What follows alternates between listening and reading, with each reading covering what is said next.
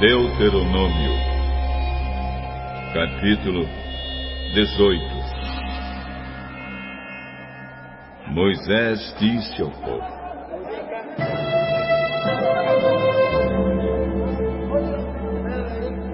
A tribo de Levi não receberá terras em Canaã como as outras tribos. Portanto, os sacerdotes levitas receberão a sua parte dos sacrifícios oferecidos a Deus. Eles não terão terras. Conforme o Senhor Deus prometeu, a parte dessa tribo é o direito de os homens servirem como sacerdotes do Senhor.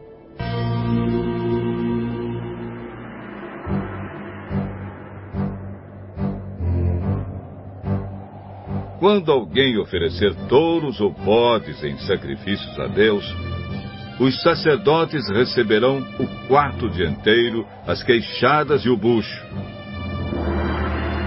Receberão também o que for colhido ou preparado primeiro, sejam cereais, ou vinho, ou azeite, ou lã, pois o Senhor nosso Deus os escolheu entre todas as tribos de Israel para que eles e os seus descendentes os sirvam como sacerdotes para sempre.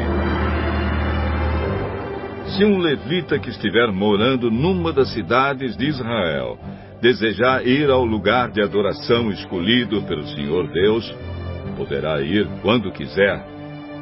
Ele servirá como sacerdote do Senhor, nosso Deus, como fazem os outros levitas que estão ali e receberá a mesma quantidade de alimentos que os outros sacerdotes recebem.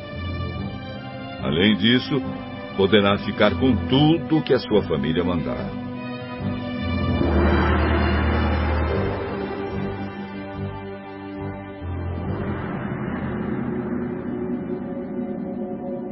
Quando vocês tomarem posse da terra que o Senhor nosso Deus está dando a vocês, não imitem os costumes nojentos dos povos de lá. Não ofereçam os seus filhos em sacrifício, queimando-os no altar. Não deixem que no meio do povo haja adivinhos ou pessoas que tiram sortes. Não tolerem feiticeiros, nem quem faz despachos, nem aqueles que invocam os espíritos dos mortos. O Senhor Deus detesta os que praticam essas coisas nojentas. E por isso mesmo está expulsando da terra esses povos, enquanto vocês vão tomando posse dela. Em todas as coisas, sejam fiéis ao Senhor, nosso Deus. Moisés disse ao povo: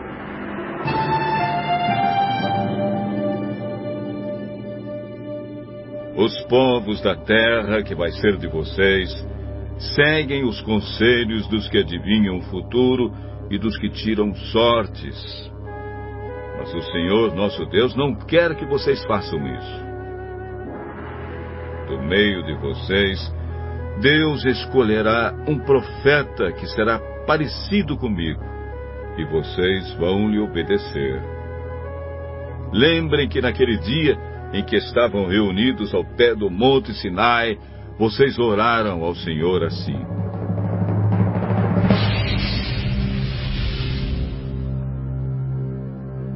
oh Deus, não nos obrigues a ouvir de novo a tua voz, nem a ver outra vez este grande fogo, para que não morramos. Então o Senhor me disse: esse pedido do povo é justo. Do meio deles escolherei para eles um profeta que será parecido com você. Darei a esse profeta minha mensagem, e ele dirá ao povo tudo o que eu ordenar. Eu castigarei quem não obedecer às ordens que esse profeta der em meu nome. E Moisés continuou dizendo ao povo: O Senhor disse também: Se um profeta tiver o atrevimento de dar uma mensagem em meu nome, quando eu não lhe tiver dito nada, ou se ele falar em nome de outros deuses, deverá ser morto. Mas vocês vão ficar pensando assim: como é que vamos saber que aquilo que o profeta diz não é mensagem de Deus, o Senhor? Fiquem sabendo que, se um profeta falar em nome de Deus, mas se o que disser não acontecer, então o que disse não foi mensagem de Deus. Esse profeta foi atrevido, e vocês não precisam ter medo dele.